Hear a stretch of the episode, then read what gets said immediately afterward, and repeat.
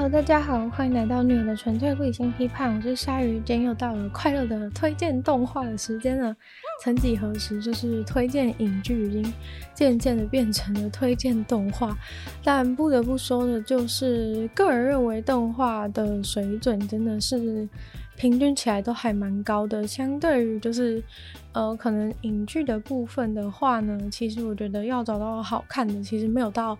那么的容易，我觉得百花齐放的状况下，是在动画界比较比较能够这样子来形容。虽然说影剧其实可发展的时间是比动画还要更久，但是可能因为就是需要组成一个好的影剧所需要的元素还有变音实在是太多了，就是可能不管你找的演员啊选，就是你的选角啊，或者是各种运镜什么之类的，其实可能因为分工很细吧。就是总感觉说，其实很难，就是在什么事情都做的都做的面面俱到。然后最重要的是还要有一个好的剧本，然后还有一个更重要的是还要够主流。对，可能我觉得呃，影剧就是影剧的部分遇到最大的困难，也许是因为还是比较需要迎合最主流的最主流的观众这个部分吧。因为毕竟可能制作成本相对很高，所以。就是如果不是能够满足主流的话，可能不会没有那么多人愿意投资。当然，这个部分近年来已经越来越改善，但是，嗯，总是总是觉得，就是这就是为什么我就是越来越看越来越多动画原因。就其实我原本也并不是那么宅的人，但是当你踏入动画圈之后，我觉得很多影剧对你来说都会越来越无趣。就是你会觉得说，同样是看一个故事，你会觉得你常常会觉得。很多动画做的更细致、更细腻，或是更发人深省。就是相比，就是影，就是一般真人饰演的影剧的话，其实很多时候就是那些影剧，你看完动画之后就会觉得相形见绌，真的是只能这样说，真的是有点可惜啊。不过，呃，事实就是如此。虽然说我也闹了动画荒好一段时间，但是我们这这一季的这个。呃，四月的新番，我觉得是还蛮令人满意，像是，嗯、呃，大家很多同很多人好像都蛮喜欢的那个四手同学的部分，好像，嗯、就是蛮受蛮受很多男性的一个欢迎这样子。那，但是就是最需要跟最想要跟大家讲的，当然就是这个。这个虽然四月新番的话，当然是要讲的是这个《Spy Family》的部分，就是《间谍加加酒》，台湾是这样子来翻译啊，就是《间谍家家酒》，而且只要在呃木棉花就可以看到，对，就是就算没有付费的伙伴们，就是在木棉花的话就可以看到，是非常的方便的。那我觉得《Spy Family》的话，应该就是本季最好，就是应该不太可能有人可以超过《Spy Family》。《Spy Family》的话，才看一集动画就直接跑去追追动追那个漫画的部分。那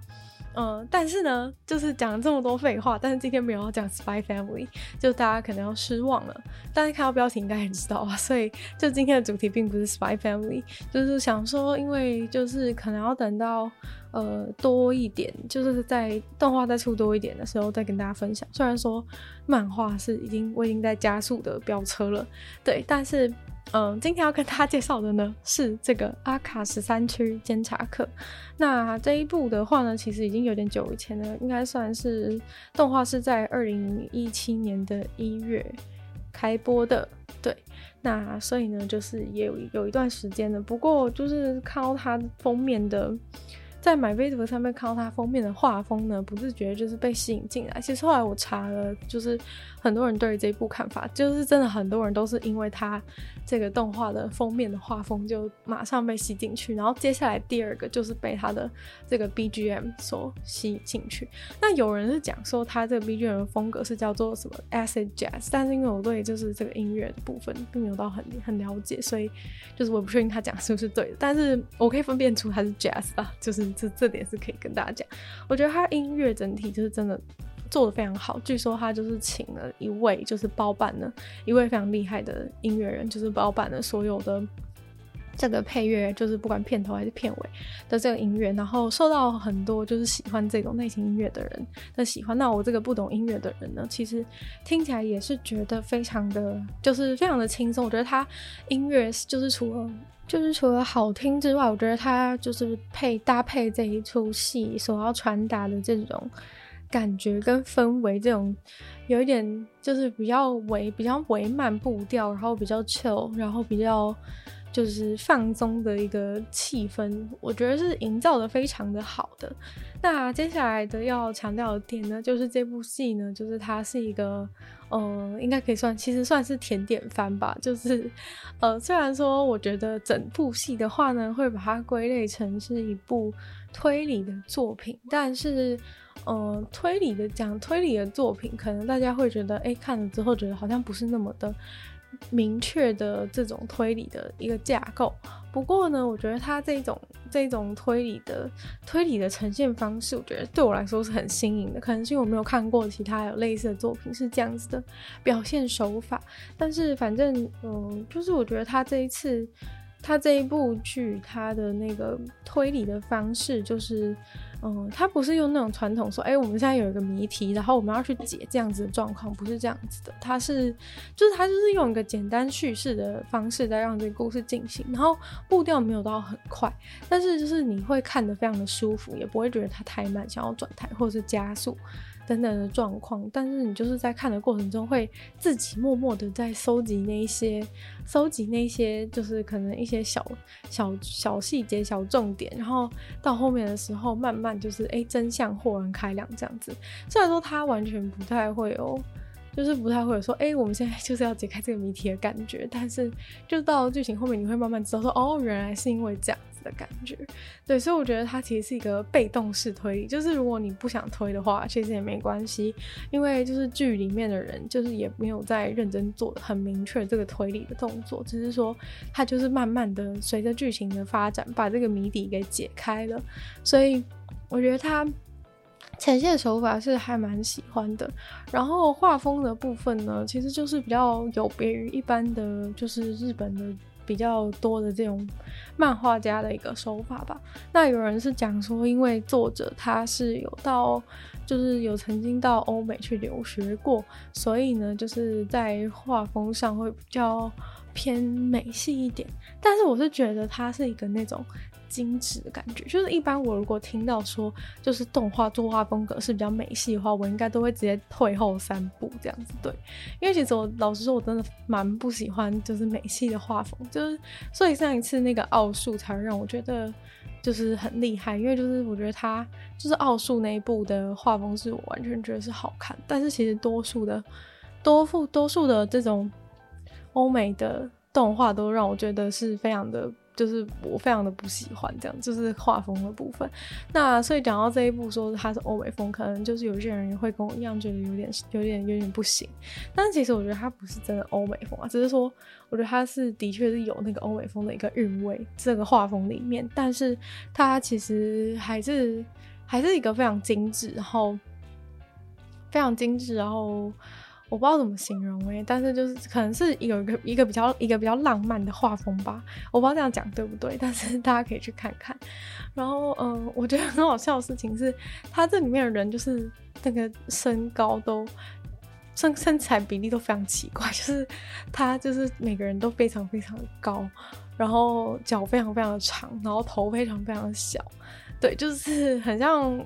比较像过去那种，就是小兰，就像那种小兰的腿超长，然后柯南知道他柯南身高知道他膝盖那种感觉，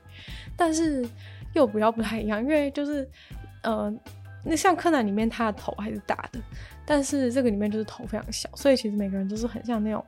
呃，模特中的模特的感觉，就是世界上不存在的的完美模特。对，那这部戏的特色呢，就是可能有一些男性又想转台，其实是因为就是它里面其实是一个非常多非常多美男子的一一部作品，这样子，就里面有非常多的，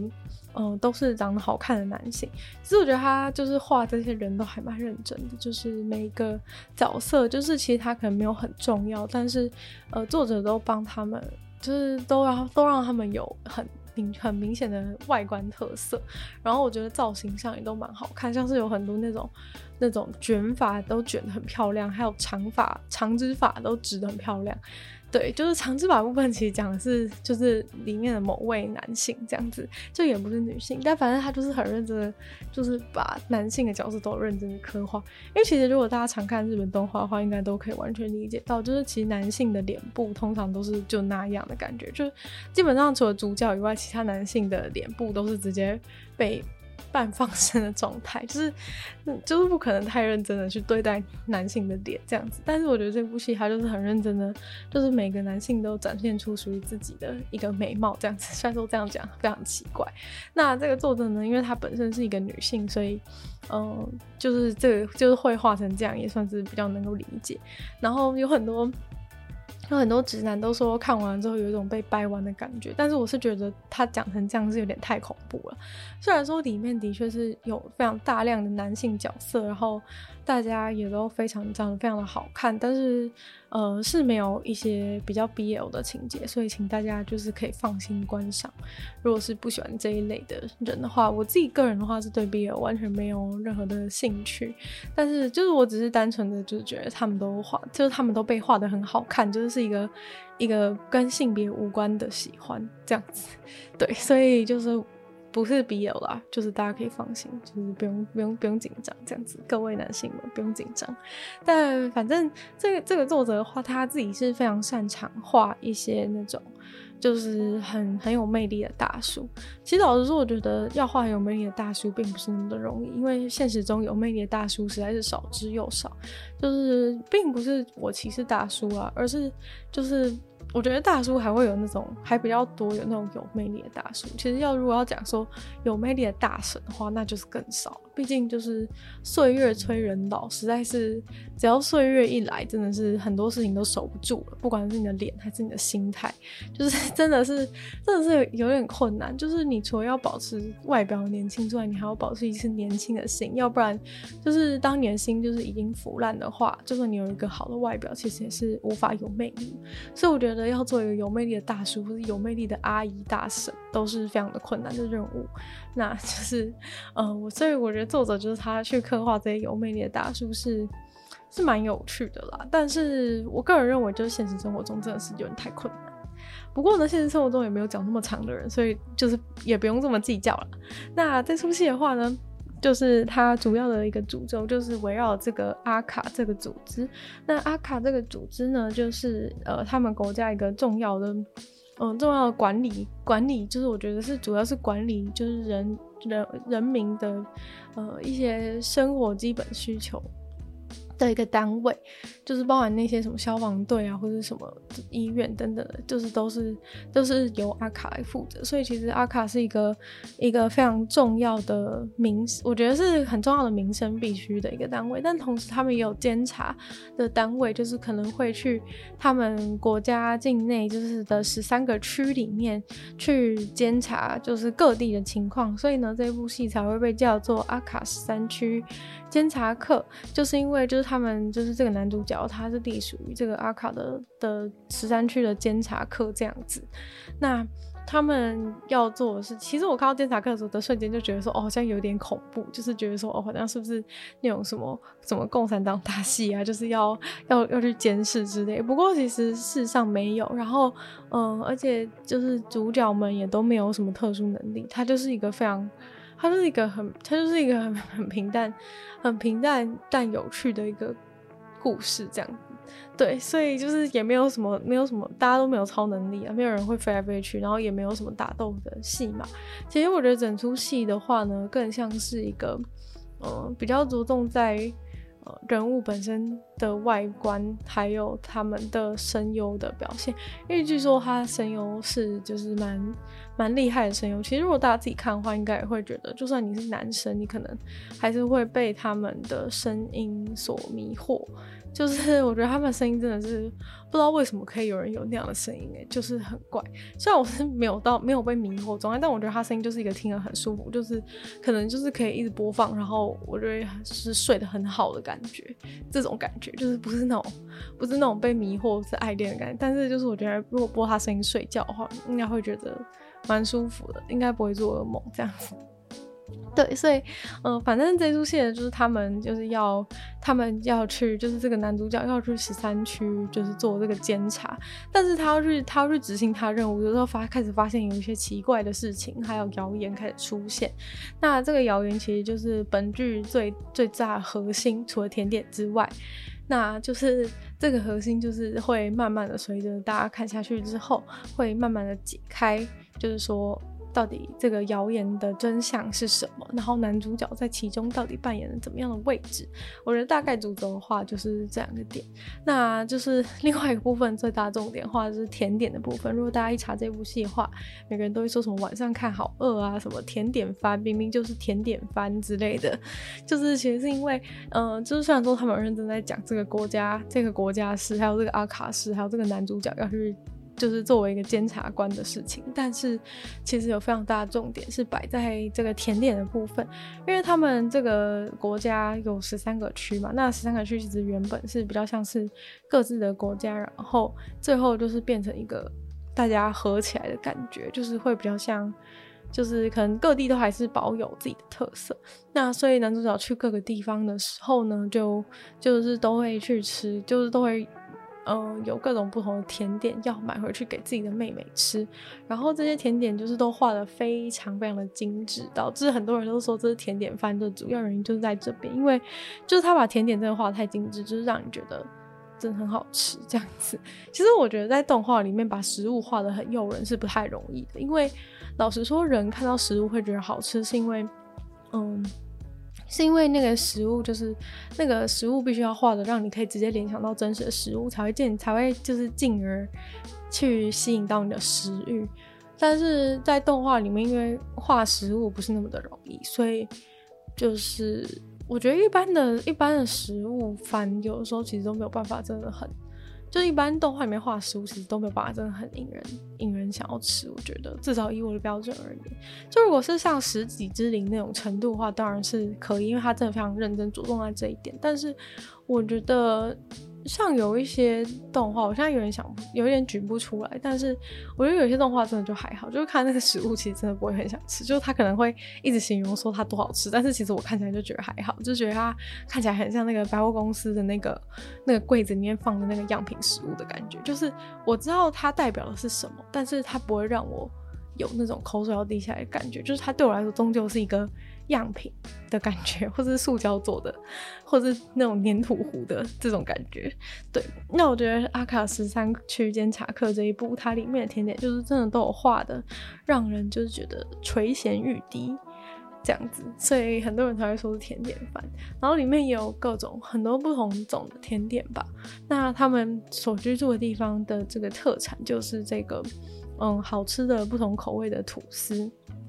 但是吐司应该就是那种很高级的吐司，不是那种呃便利商店三十元、四十元的那种白吐司。虽然说其实我也有看到有一些人就是对于这部的一个步调，然后还有它的剧情的发展有一些意见，像是有一些人觉得说好像就是进就是故事的剧情有点平淡，然后或者是说觉得有一些。转折的部分不够明显，或者是可能是尤其是结局的地方，就觉得说，哎、好像那个结局的张力没有出来，或者是说，呃，感觉整部剧就是，嗯，好像把一些角色都，把一些角色，把一些大人的这种政治的场合的角色都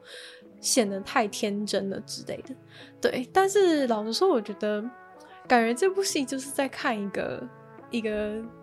情调跟一个浪漫，跟一个就是安安稳稳的说一个故事的感觉，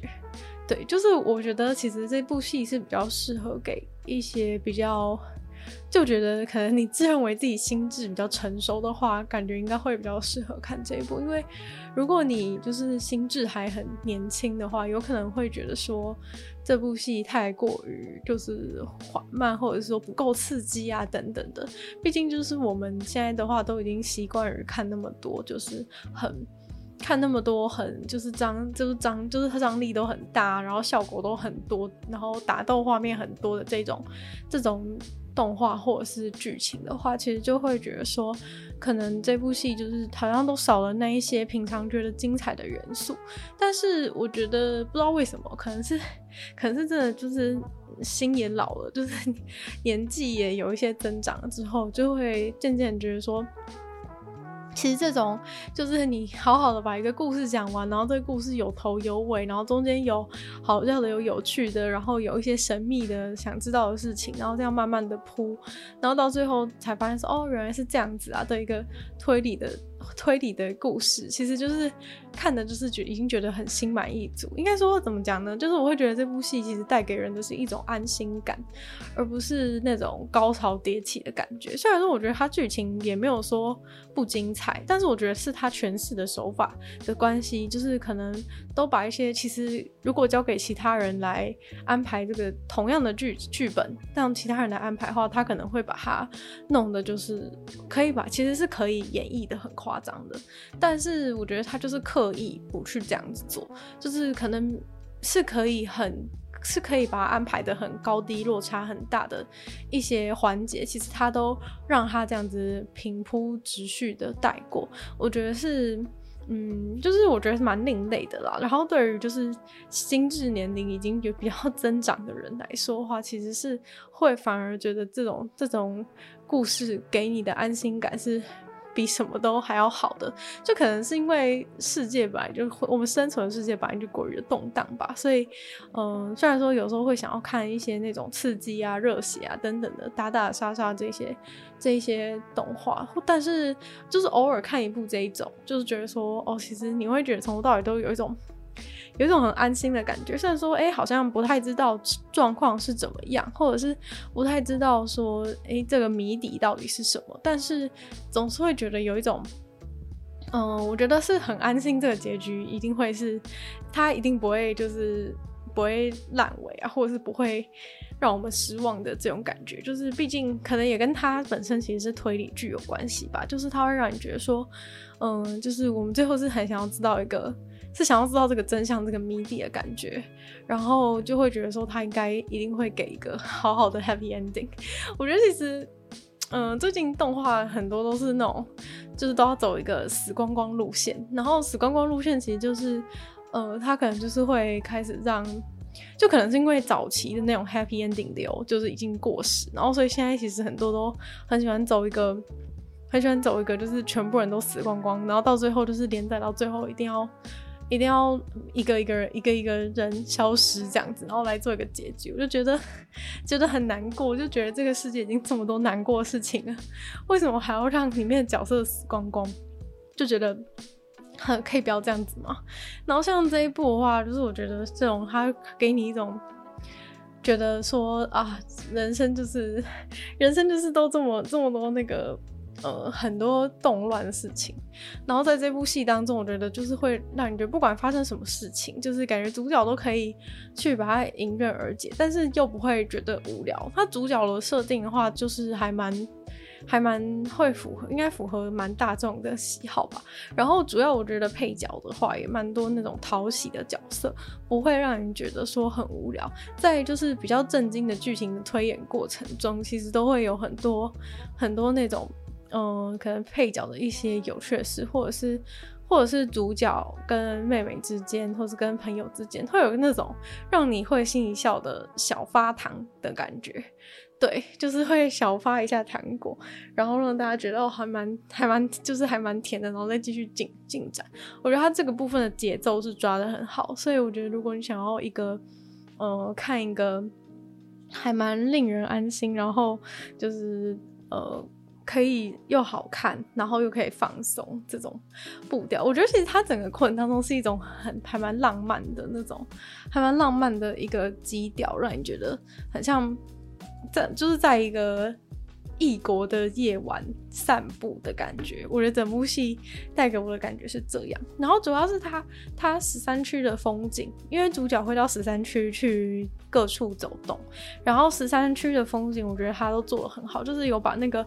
各个地方的特色啊都整个做出来。然后主要是我觉得它的背景部分其实都做很细致，就是可能当地的一些建筑物什么的，就是真的会让你看了觉得说，哎、好像自己真的在那个地方。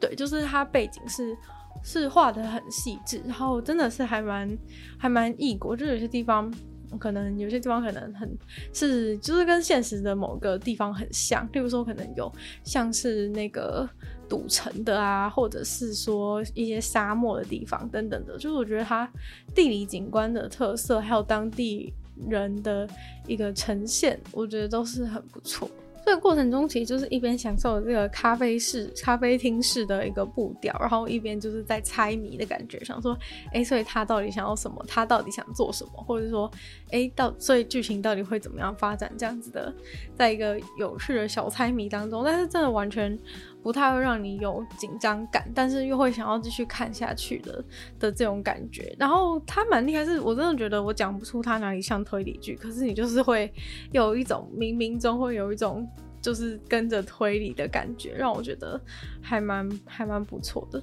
然后还有就是他们，我觉得人跟人之间的情感吧，就是我觉得他把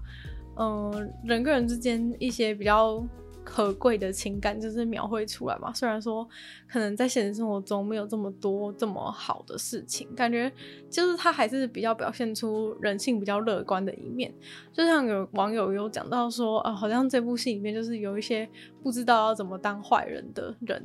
在吃点吃甜点这样子。我觉得的确好像也是这么一回事，就是其实里面可能没有那种真的很坏的坏人，也是让这整部戏。就是会让你觉得很安心、很宁静的一个重要因素。那我觉得其实，嗯，这整部戏里面都没有那种很比较、比较呃比较激烈的、比较紧紧绷的那种感情戏吧。就是即使比如说发现发生一些事情啊什么，他他的那种张力真的都是只有只有一下下，然后就把它删掉。然后在好的方面的那种张力也是，比如说，哎，好像。呃，都没有什么，就是可能有一些恋爱萌芽，但是都是没有，都是没有走到比较比较呃亲密感、亲密度比较高的层次都没有。就是我觉得一切都在一个一个淡淡的、淡淡的那种恬淡的一个一个感情当中，然后大家的表达都是比较比较隐晦的，然后很像。就是让你比较多想象空间啊，所以我觉得这个这部分可能也是一个让我觉得比较大人的大人向的其中一个原因，就是可能呃比较年纪小给比较年纪小看的，就是那种爱啊恨啊都是很都是很很明显的，然后很就是很张牙舞爪的爱跟恨，但是这部戏里面的那种感情是比较。我觉得是比较细腻，就是你可能感觉到好像有什么，但是哎，好像大家又没有这样讲。可是他讲这句话好像又有弦外之音这种感觉。我觉得这种感觉反而让更让人觉得说，哎，好像其实比较贴近现实。虽然说可能最后一些呃，就是主线剧情的一个走向比较会比较显得天真，但是其实在人跟人之间这种呃比较剧情当中比较呃日常的部分，其实是蛮。我觉得是还比较蛮贴切的，就显现出我们就是你长大之后比较会接触到的这种、这种、这种情感的感觉，就比较不像是传统的动画的那些感情都是这样子。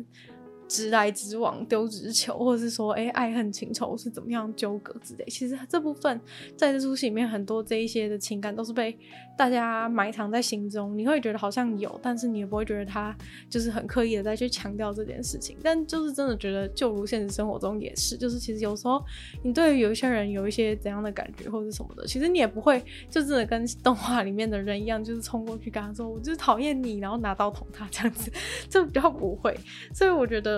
嗯，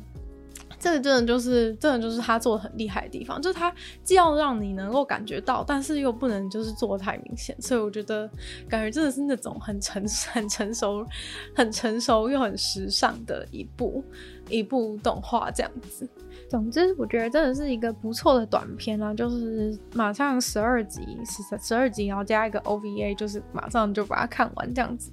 如果就是假日没有事的话，就非常适合，就非常适合看一下，然后然后稳定一下自己的，稳定一下自己的心情，就是忘记自己还活在这个混沌的世界里面这样子。主要是因为这部真的我觉得算够特别啦，所以才会去跟大家介绍。要不然如果你要就是问我说，呃，是有就是有就是有多么的惊世骇俗吗？其实我觉得也很难用这样子的形容词去形容它，但是我觉得真的是一个足够特别，然后会会想要推荐给其他人看的一部戏。对，就是不管是画风啊、音乐啊，然后它角色安排啊、节奏啊等等的，我觉得都是我觉得看了都会有一种比较焕然一新的感觉，就是在在这个。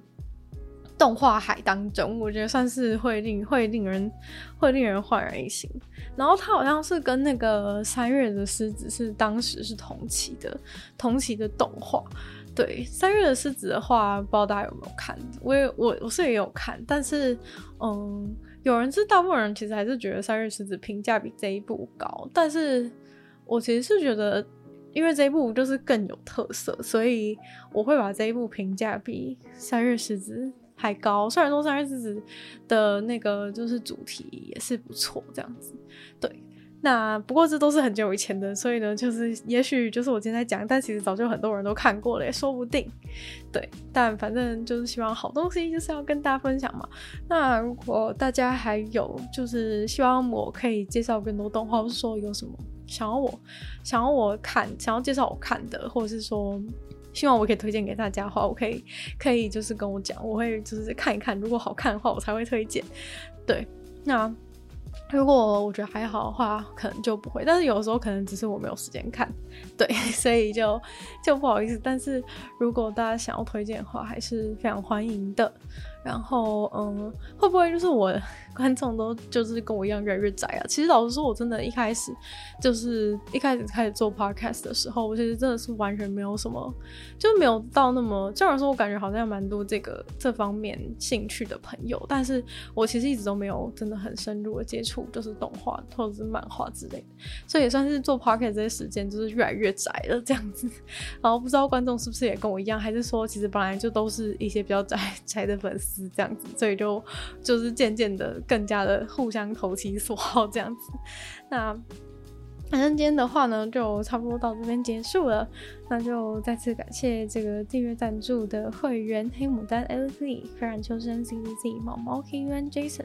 还有 James。那如果就是有意愿继续支持我创作，然后想要赞助我的话呢，就可以在下面 Patreon 的链接可以点进去看看有什么不同会员等级，还有福利给大家。然后喜欢这个节目的话呢，就可以把它推荐给更多的朋友。虽然我知道这节目蛮长的，但是可能就是如果你就是失眠的夜晚，或者你要通勤比较长时间，完蛋了。现在就是大家都在家里，根本不会有通勤的时候。但是，嗯，可能就晚上睡不着的时候比较适合听吧。就是有一些人跟我讲说，哎、好像听我的节目就是很适合，就是可以睡觉这样。我想说，是太无聊还是怎么样？但是没有关系啊，就是就是能够帮助你入睡的话，那也是我的荣幸。对，那反正就是也可以在 Apple Podcast 帮我留星星、写下评论，因为就是在那边写写。就是留留星星写评论的话，其实对节目的成长是有你想不你意想不到的一个帮助。对，因为它就是 Apple Podcast 还蛮就是看重这个部分。然后，嗯，就是他这样的话可能会比较容易让我曝光给更多人看到这样子。然后，呃，就是想要留言的话，就是记得留言，不管是对今天的内容，或是有想要推荐的东西都可以，或者是想要建议我做什么主题。对，基本上就是只要好好玩、有趣，就是新奇，就是我自己我我会觉得感兴趣的东西，然后都会想要放到这个节目里面。那这节目就是定位，最后就是比较像是我个人喜好的一个杂谈这样子。希望大家就是 不要觉得太无聊啊。如果只喜欢部分内容的话，就没关系，大概可能就三四个礼拜通常会轮一次。就是如果你比较有兴趣的特别一个主题的话，可能三四礼拜会轮一次这样子。那就我最近有做一个，那就是做了星巴克跟无印良品嘛，不知道大家对这种品牌的品牌的一些东西有没有兴趣？如果有话，可以就是跟我讲。这个这部分算是这个节目的一点一点尝试性的制作这样子，不知道大家会不会对这种的主题有兴趣？对，那。反正如果有想法的话，都可以再跟我讲喽。然后呢，就是也可以订阅 YouTube 频道，是追踪 IG 啊，或者去收听我的另外两个节目。另外两个节目也是我就是很精心制作的。另外两个的话，就是鲨鱼会跟大家分享一些国际新闻新资讯嘛。然后另外的话，听说动物，就是我觉得只要喜欢动物的朋友，应该就是可以推荐给他这样子。好，那听说动物这个节目，就是目前的成长也是就是令我觉得很欣慰。然后也会继续更努力的做更多。的内容给大家，就是希望可以陪伴大家在就是这个枯燥的枯燥的生活当中，带给大家一点小小的乐趣的话呢，我就会觉得非常开心，就觉得啊，做努力好像是值得的。毕竟就是要让别人就是有乐趣跟开心，其实我觉得是蛮蛮难得一件事。所以如果可以做到的话，我觉得就算是完成了我就是的初衷这种感觉。